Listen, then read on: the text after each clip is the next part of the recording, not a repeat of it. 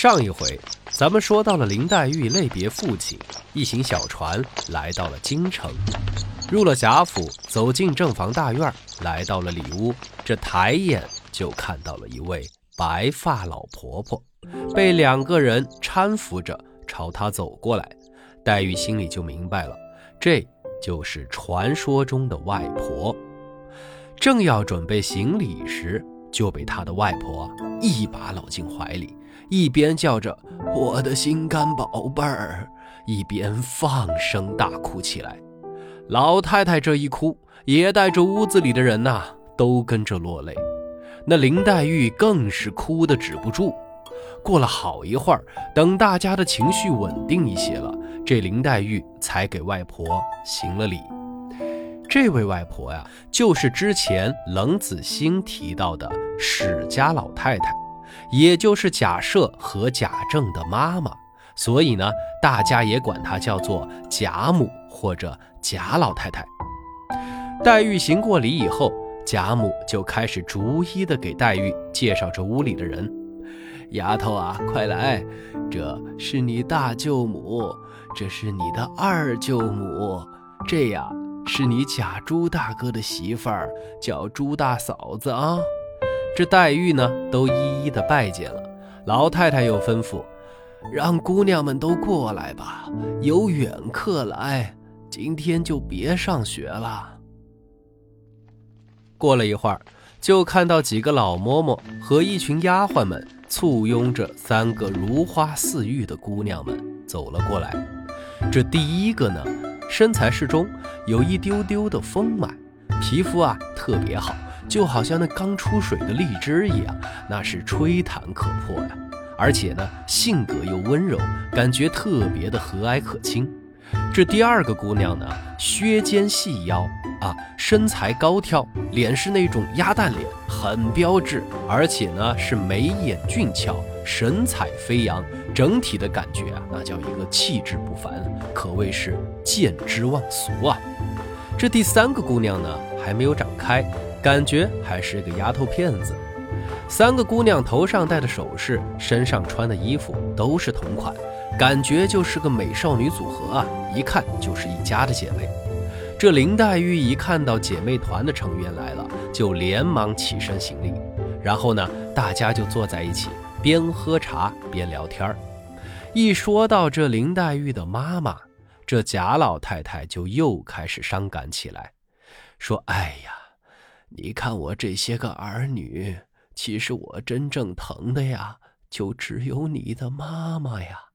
结果，她现在竟先我而去了，连她最后一面也没有见到。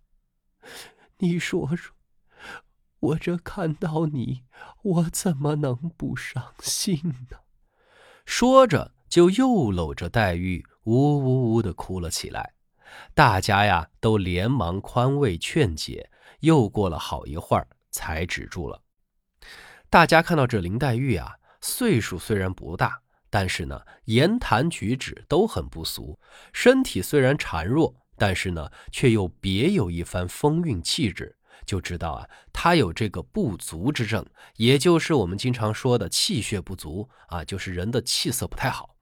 于是呢，大家就问他经常吃什么药啊？有没有找大夫给调理调理啊？就都很关心他。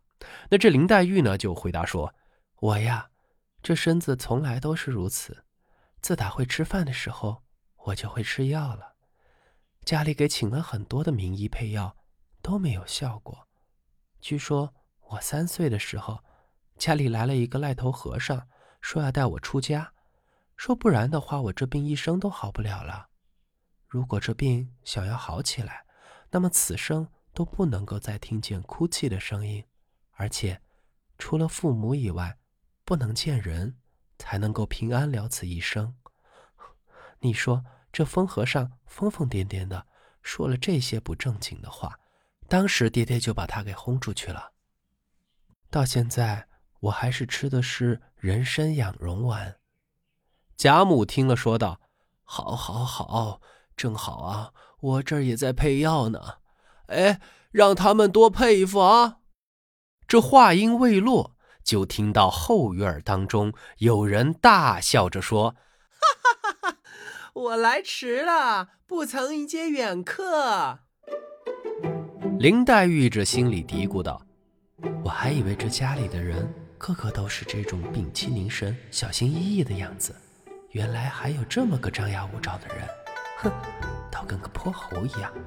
我倒要看看他是谁。”于是就看到一群媳妇儿丫鬟簇拥着一个人从后房门走了进来。这个人的打扮与其他的姑娘们都不同，一身的行头。只能用金碧辉煌来形容。这头上、脖子上戴了一大堆金银珠宝啊，这眼睛都给亮瞎了。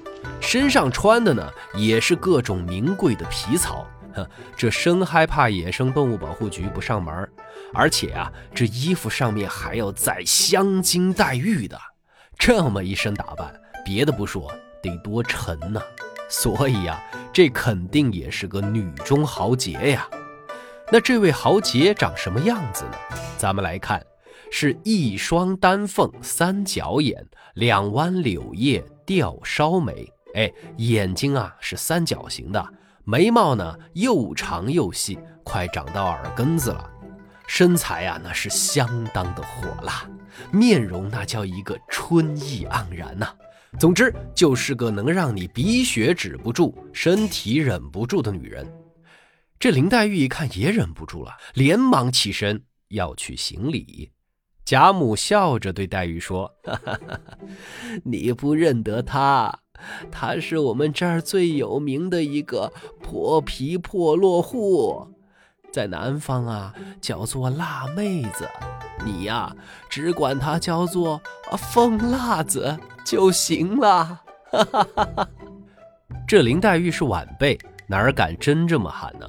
正在为难呢，这姐妹团的成员啊，连忙过来解围，说：“这位呀，是莲嫂子。”黛玉虽然不认识，但是也曾经听母亲说起过，这大舅舅贾赦的儿子贾琏娶的就是二舅妈王夫人的侄女儿，从小当成个男孩教养的，名字叫做王熙凤的女人。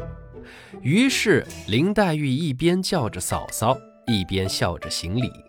这王熙凤啊，过来牵起林黛玉的手，上上下下、左左右右的仔细打量了好一会儿，然后牵着黛玉一起回到贾母的身边坐下，笑着说道：“我的天哪，世界上怎么会有这么好看的乖乖啊？我也算是开了眼了啊！”你看看，你看看，这从上到下，这容貌，这气质，哪里是咱们老祖宗的外孙女儿啊？根本就是个嫡亲的孙女儿嘛！怪不得老祖宗一天一个心头肉的，天天念叨呢。哎，只可惜啊，我这妹妹怎么这么命苦啊？姑妈怎么这么早就去世了？说着说着，就拿起手帕擦起眼泪来了。这贾母啊，连忙说。我这才缓过来，你又来找我哭不是？你妹妹呀，远路赶来，身子又弱，这也是才劝住。你呀，快别提这个了啊！这王熙凤听到，马上转悲为喜啊，就是就是，你看啊。我这一见了妹妹，这一门心思啊都在她身上，我这又开心又难过的，竟然把咱们老祖宗给忘了，我该死，我该死！说完，又拉着黛玉的手问道：“妹妹几岁了？也上过学吗？现在吃什么药啊？你在这儿待着呀，就不要想家了。你要是有什么想吃的、想玩的，只管告诉我就好了。”这丫头和婆子们要是不听使唤，你也只管告诉我。哎，我问你们几个，林姑娘的行李都搬进来了吗？下人们在哪儿呢？你们呀，赶紧打扫两间下房出来，让他们去歇息歇息啊！快去！这吩咐完下人，王熙凤又转过身来，亲自给黛玉递茶递水果。这个时候，二舅妈开口问道：“这个月的工资发了吗？”王熙凤回答说：“哦，工资啊已经发完了。哦，刚才我还带着人到后楼上去找缎子呢。我这找了半天儿，也没有见到太太您说的那一匹。”王夫人说：“哎呀，没有就没有吧，有什么要紧的？你呀，倒是应该随手拿出两匹来，给你这妹妹呀去做衣裳的。晚上别忘了叫人去拿哦。王熙凤回答说：“啊，太太您放心，这个我早就想到了，知道妹妹这两天要来，我早就预备下了。等太太回去看了以后啊，合适就让人送过来。”王夫人听了以后，满意的点头笑了笑。随后，大家又聊了一会儿天，然后贾母就说让两个老嬷嬷带着黛玉去拜见一下两个舅舅。这个时候呢，大舅妈也就是贾赦的太太，姓邢，哎，这邢夫人呢就连忙起身，笑着回答：“哎呀，还是我带着外甥女儿过去吧，啊，这样方便一些。”贾母也笑着说：“哦，对对对对，你正好啊，就顺路回去吧。”等一下呀，不用再过来了。于是这邢夫人就带着黛玉和屋里的其他人告辞了，出了穿堂前的垂花门，坐着轿子出了西角门，往东穿过荣府的正门，就进入了一个黑黝黝的大门中，一直到仪门前才落轿。等伙计们都退出去了，邢夫人才搀着黛玉的手走下轿子，走到了院子里面。林黛玉一看这房屋啊、装修啊、庭院的风格什么的，都跟荣府差不多，心里就想啊，这肯定是荣府的花园隔断过来的。再往里走，走进了第三层的移门，才看到有风格上面的转变。这里面的房屋啊、走廊啊什么的，都是走的精致路线，哎，不像刚才荣府那边那么气宇轩昂的。然后呢，就走到了正房里面。这一进去就看到这屋里的女人还有丫鬟们，这一个个呀都跟嫩模似的，打扮的花枝招展的。哎，这看来啊，贾赦老爷是艳福不浅呢。邢夫人呢就请黛玉先坐，然后呢就请其中的一位嫩模到书房去请贾赦。过了一会儿，这人回来了，说：“老爷说了，最近身体不太好，见了姑娘反而彼此伤心，所以呢。”就暂时不见了吧，也请林姑娘不要想家，在这儿跟着老太太和舅妈，就好像在自己家里一样，跟姐姐妹妹们一起好好相处。如果有什么委屈的地方，只管说就行，只是不要往外边说就好。林黛玉站着听完了贾赦的吩咐，然后又陪着邢夫人闲坐了一会儿，才起身告辞。这邢夫人呢，一个劲儿的留黛玉下来吃晚饭。林黛玉呢，笑着回答道：“谢谢舅妈爱惜赐饭。本来原本不该推辞的，只是这会儿还要去拜见二舅舅，我害怕吃了再过去不太恭敬，只有改天再在舅母这里用饭了，请舅母原谅。”那邢夫人听到黛玉这么说，也只好笑着回答：“啊啊啊，也是这么个道理哈。”于是呢，就吩咐两三个老嬷嬷。用刚才的车，小心翼翼地送黛玉，又回到了荣国府那边。这黛玉回到荣府，一大堆的嬷嬷簇拥着往东边走，穿过了一个东西朝向的穿堂以后，来到了一个大院子里边。正面是五间大正房，左右两侧各一排厢房，而且呀是相互打通的，四通八达的设计很是精妙。虽然也是气宇轩昂的，但是啊，整个设计感觉跟贾母那边又不太一样，而且呀，是一条大路正对着正大门。林黛玉这才明白，原来这个地方才是正儿八经的正房内室。走进中间的堂屋，抬头就先看见一个镶着九条金龙的大匾，上面写着斗大的三个字儿。荣禧堂，后边还有一行小字儿：“某年某月，书赐荣国公贾元。”旁边一个红色印章上写的是“万机陈汉之宝”。我勒个去，这个规格高了呀！这谁写的呀？皇上啊！川叔给大家解释一下啊，这万机就是日理万机，事务繁忙的意思；辰是北极星的意思。汉呢，就是这个墨迹书法的意思，所以呢，这印章上面的“万机成汉之宝”几个字连起来的意思就是，我这个日理万机的，像北极星一样照耀宇宙的男人，给你写的字儿是个宝贝，你呀要好好收藏。哼，大家看到了吗？皇帝亲自给你展示什么叫做花式装逼。哼，这万岁爷啊，您说话这么绕，您费不费劲呢？这匾的下边啊，正中间挂着一幅画，画上有条大龙在云雾中若隐若现，还有一群官员列队整齐的站在龙下边等着上朝。哎，这画的周围啊，也是摆着各种宝物，这里啊就不一一列举了。地上呢放着两溜楠木座椅，一边八张，一共十六张。墙上还有一幅对联儿，是用银子在乌木上雕刻出来的，写着“座上珠玑朝日月，堂前俯伏唤烟霞”。下边有一行小字儿，写的是“同乡世教弟勋袭东安郡王木石拜手书”。也就是说，这对联啊是东安郡王穆石写的。哎，这大匾是皇上写的，对联是郡王写的。这家伙客厅弄得跟博物馆似的。不知道啊，这林黛玉看到是什么感觉啊？王夫人平时起居呢，不在这正大厅，而是在正室东边的三间耳房内。于是呢，这老嬷嬷们就引着黛玉到了东边的房间里来。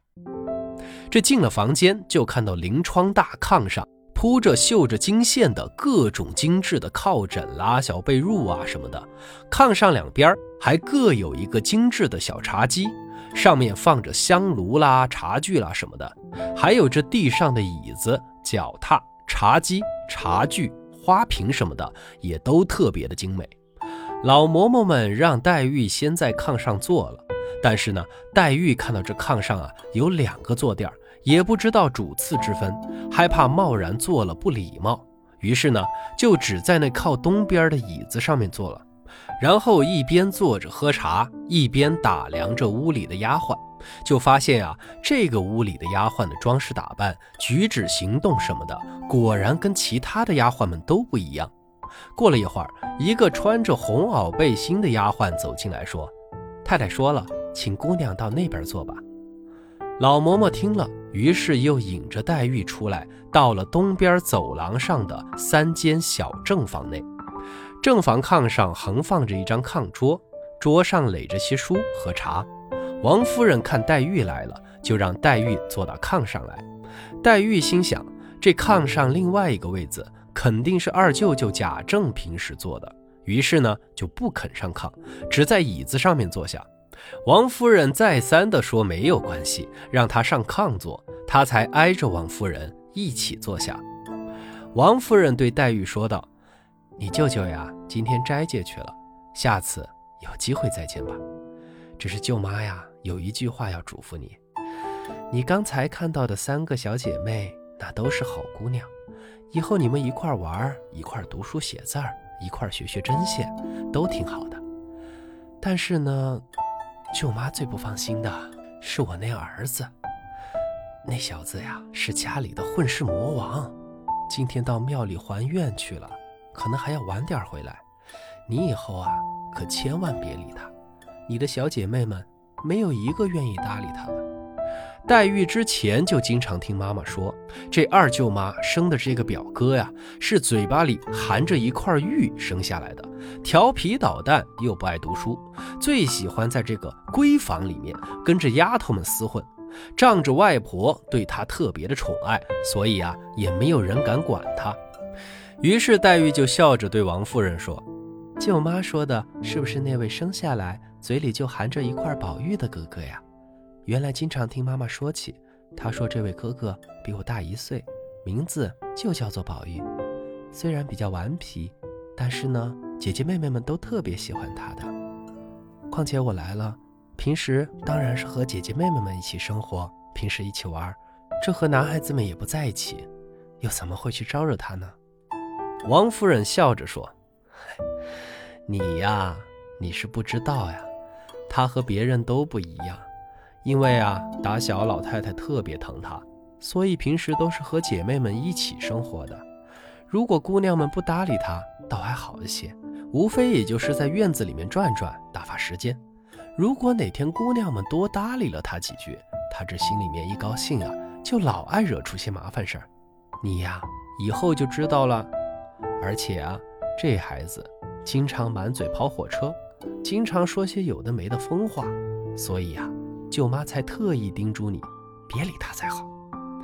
黛玉听着舅妈的嘱咐，只好一边暗暗发笑，一边点头答应着。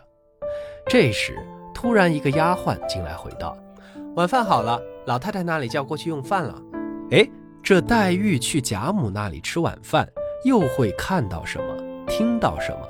遇见一些什么人呢？虽然大家呀都知道答案，但是这个关子川叔还是要卖，咱们下回接着说。